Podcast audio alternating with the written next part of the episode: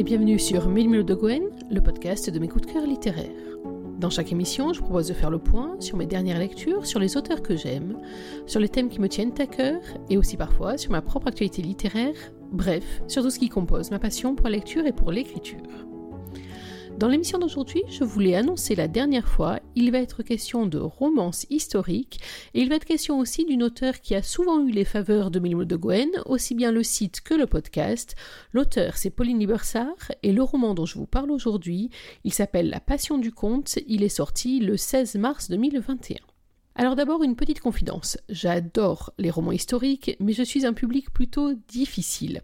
C'est l'une des raisons d'ailleurs pour lesquelles j'ai autant résisté à l'envie de me lancer moi-même dans l'écriture d'une romance historique. Je vous en parlerai peut-être, j'espère, dans les prochaines semaines ou les prochains mois. Pour l'instant, ça reste un secret.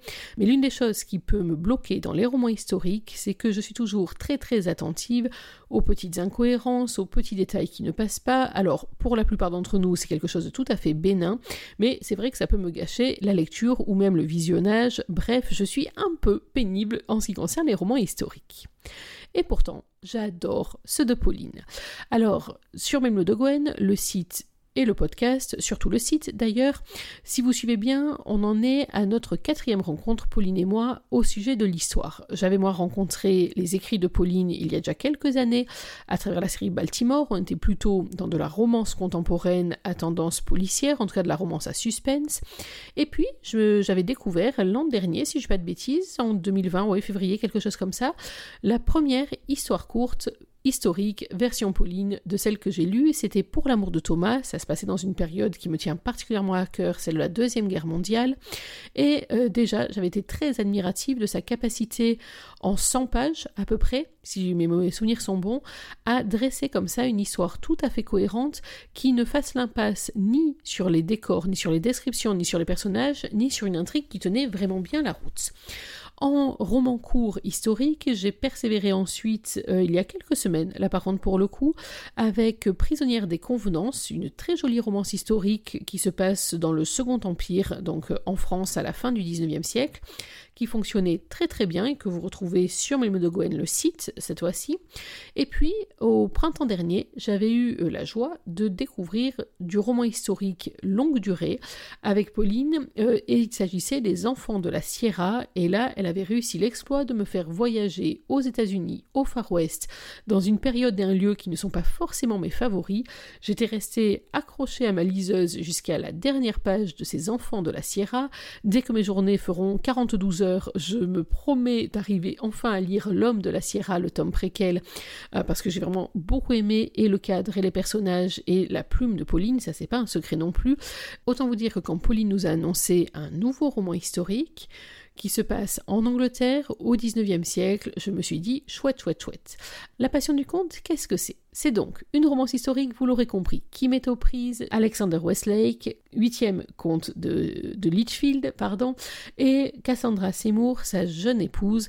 Alors on est bien sûr dans le temps où on sortait les filles des couvents pour les faire se marier, on est dans le temps où il fallait se marier dans sa condition, c'est-à-dire soit on s'épousait entre nobles, soit il fallait que la fiancée ait beaucoup d'argent, une très jolie dot, soit il fallait qu'il y ait quelque chose à cacher et une raison de se marier très rapidement. On est aussi dans une période où un mot, une expression, une rumeur peut ruiner une réputation plus vite encore qu'un tweet aujourd'hui. On est aussi dans une époque où il est très mal vu de fréquenter de simples bourgeois et où on demande aux femmes d'être de délicieux ornements. D'ailleurs, Cassandra est considérée à la base comme un délicieux bibelot, tout à fait ornemental, mais qui euh, ne sert pas à grand chose. Rappelez-vous quand même qu'on est dans le temps où l'un des principaux conseils qu'une maman donne à sa jeune fille, bien entendu pure et vierge au mariage, c'est de serrer les dents, de lever les yeux au plafond et de penser à l'Angleterre, ma foi, tout un programme. Et on ne se cache pas que quand on veut faire une romance historique, partant sur ces bases-là, on n'est pas forcément dans le contexte le plus simple à mettre en place. Ce mariage, annoncé comme le mariage de la saison, qui euh, part sous les meilleurs auspices, va se révéler très rapidement extrêmement loin de l'image qu'il en donne, extrêmement loin aussi de la perfection incarnée par les deux personnages. Et c'est là que le roman va prendre son envol pour une intrigue dont je vous parlerai un tout petit peu tout à l'heure, mais pas trop, vous me connaissez.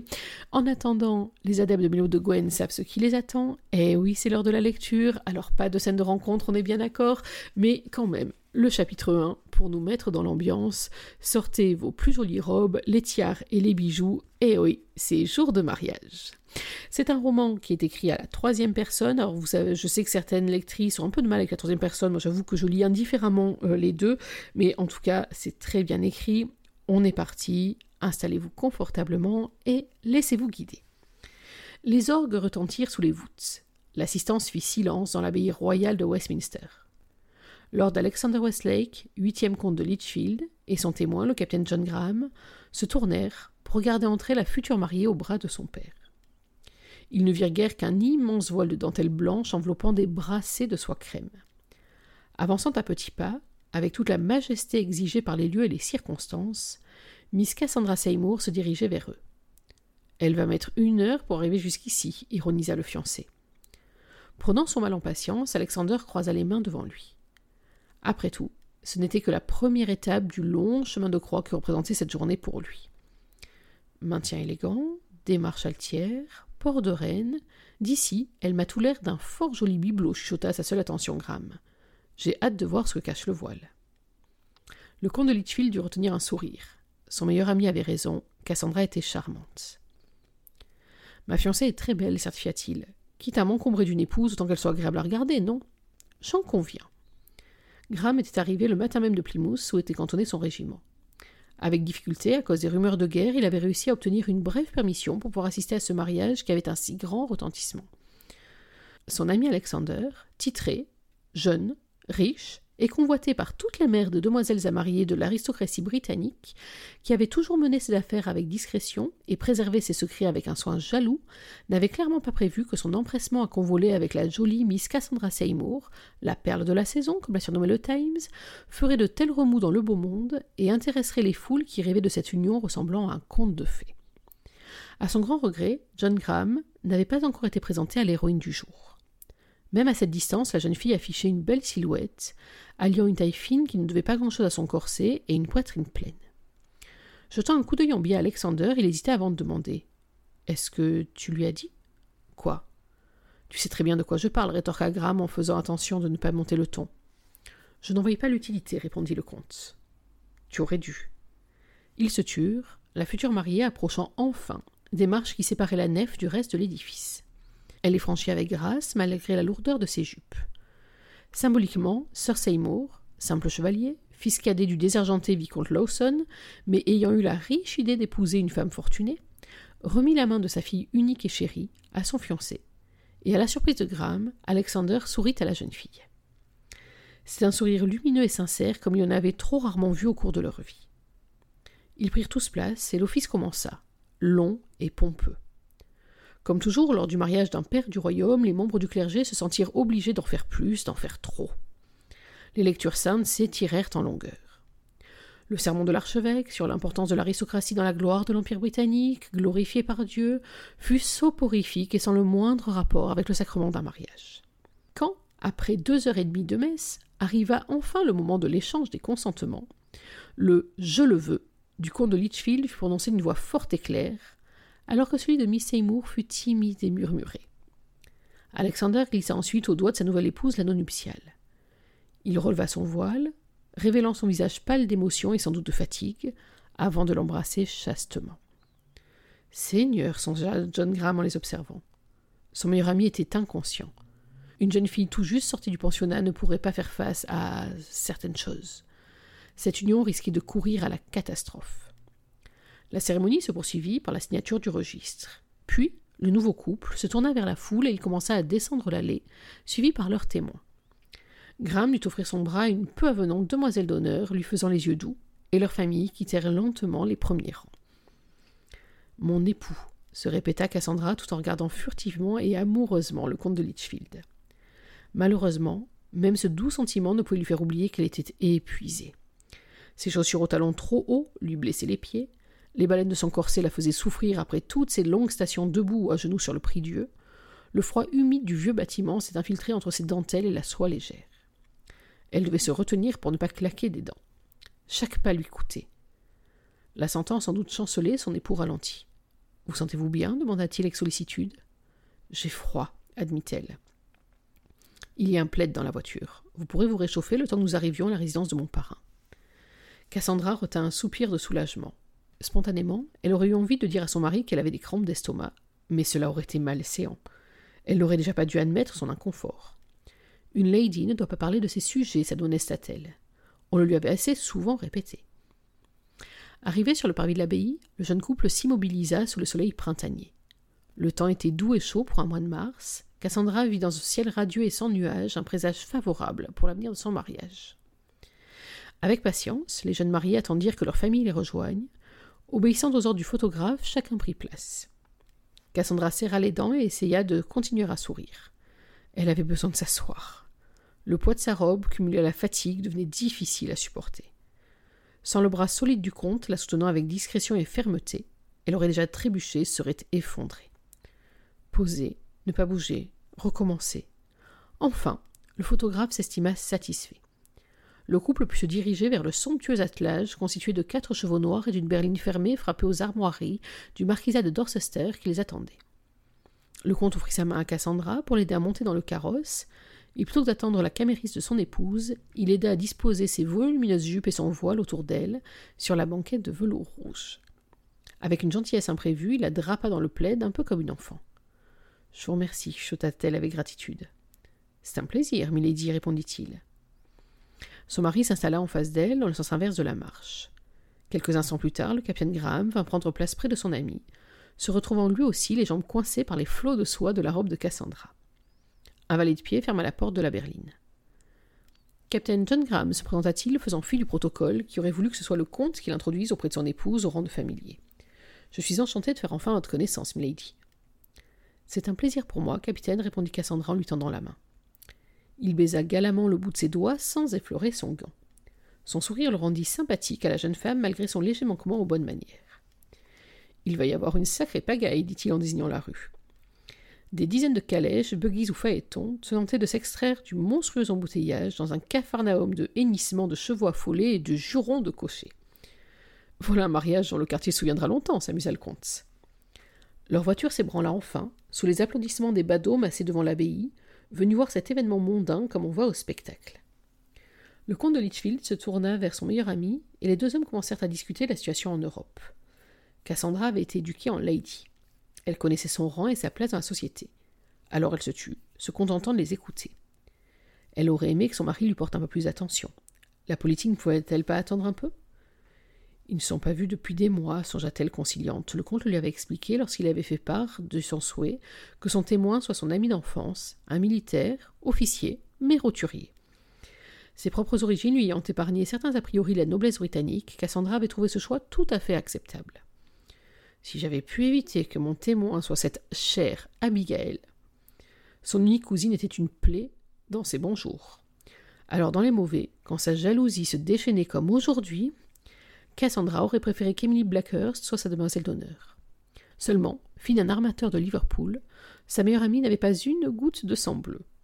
Cassandra avait déjà dû batailler contre son grand-père pour obtenir qu'Emily et sa famille soient présentes à la cérémonie et au brunch. Le vicomte Lawson n'avait cédé que parce que son futur époux avait fait savoir qu'il n'y voyait aucune objection. Mais les Blackhurst avaient été relégués au fond de l'abbaye. Se désintéressant de la conversation, un sourire malicieux affleura sur les lèvres de la jeune fille.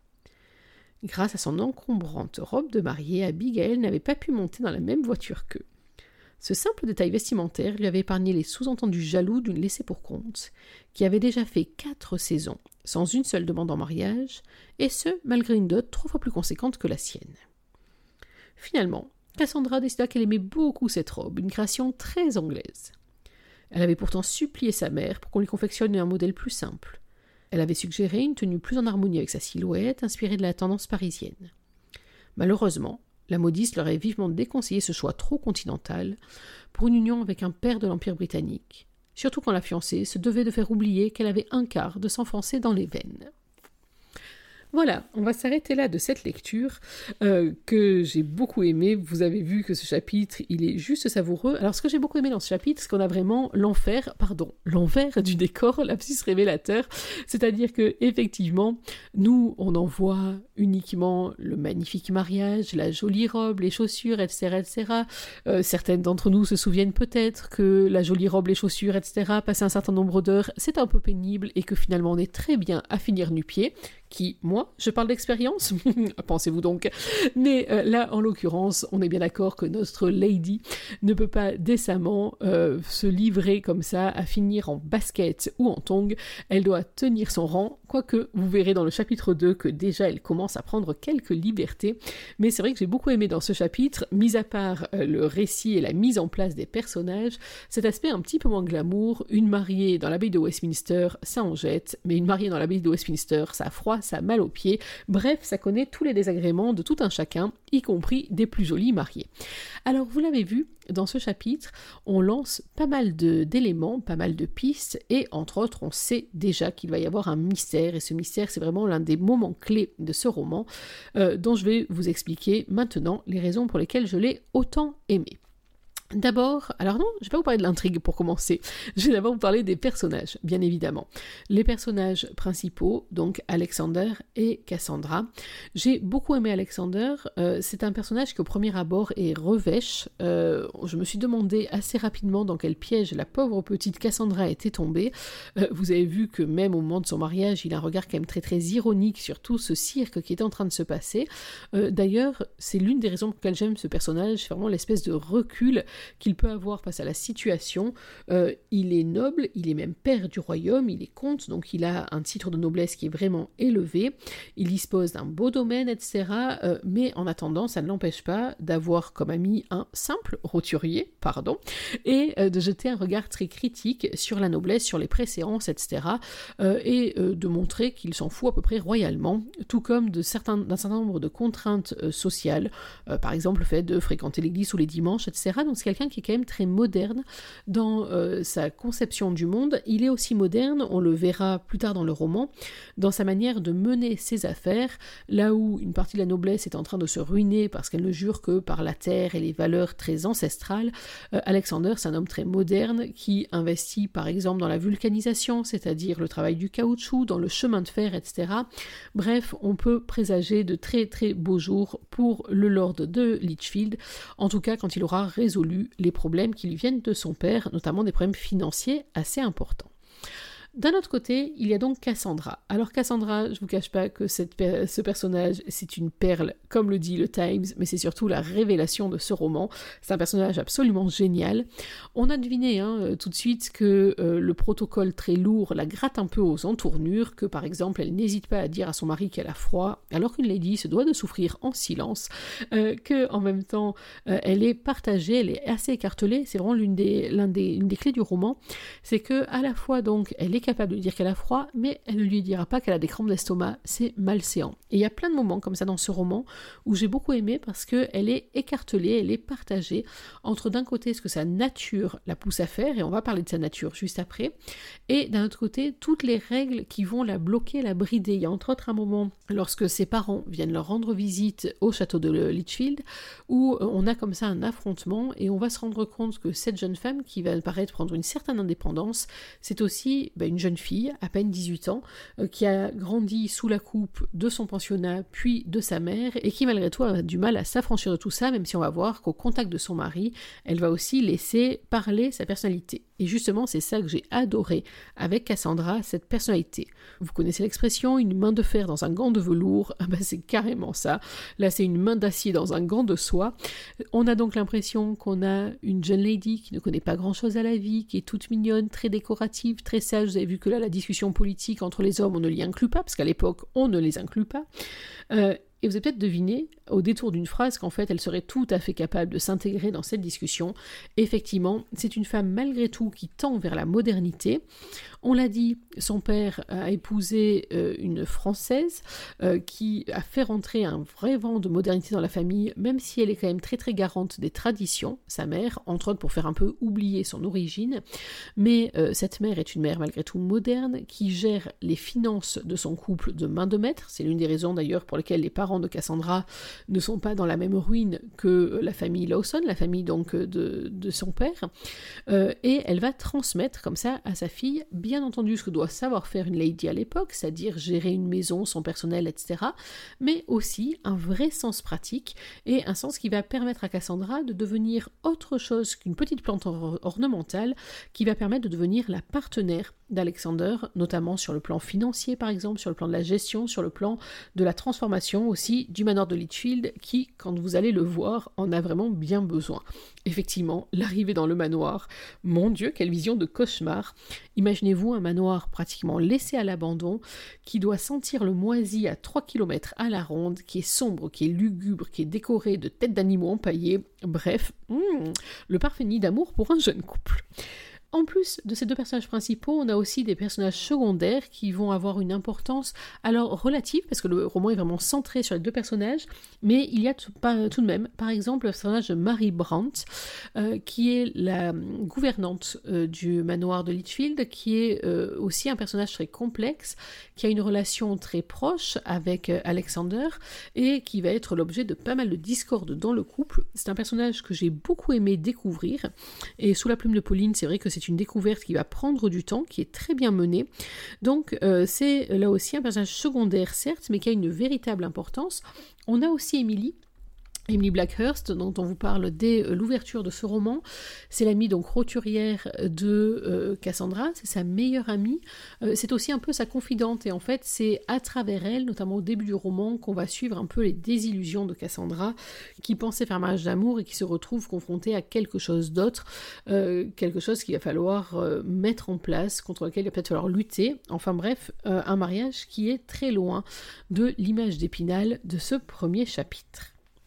Ce que j'ai aimé aussi dans ce roman, c'est qu'on a à la fois ce côté un peu cancan, D'accord Ce côté très public, et on va voir notamment que euh, dans la campagne euh, de Litchfield, il y a comme ça toute une espèce de cour provinciale avec son ordre de préséance, ses ragots, etc., etc. Donc il y a un côté comme ça un petit peu potin-potin euh, qui n'est pas désagréable du tout, bien au contraire.